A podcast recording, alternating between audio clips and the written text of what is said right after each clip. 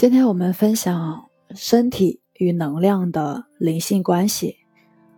世界之所以是这个样子，是因为你眼里看到的世界就是这样。你看见什么，取决于你的思想。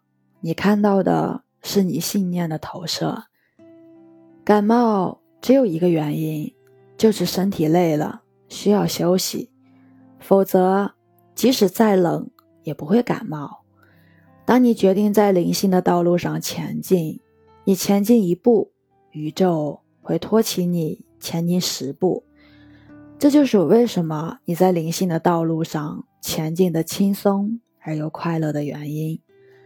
未来世界是灵性引领的时代，跟随着宇宙的频率调整步伐，你就是在顺流状态，一切都会变得很轻易。你尊重别人，不是你把尊重给了别人，而是你向别人呈现你的尊重。你越多的呈现你的尊重，你就越成为尊重本身。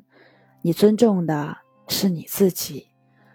赞美别人是给别人发送正能量，被赞美的人要将这种正向能量接收进来，同时。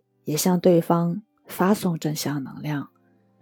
未来社会衡量个人对社会贡献，是以个人贡献给社会和他人正向能量为个人价值的标准，而不是以你的身份、地位、金钱。灵性的觉醒是大势所趋，但不能着急。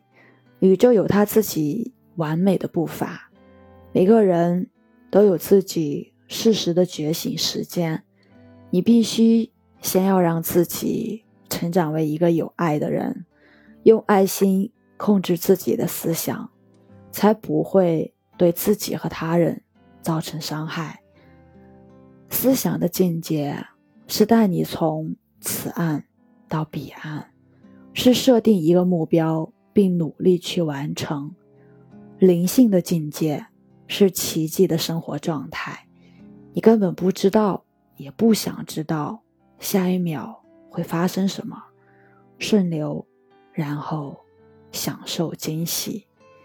我是袁一凡，一个二十岁的八零后修行人。喜欢主播的，欢迎关注，欢迎订阅。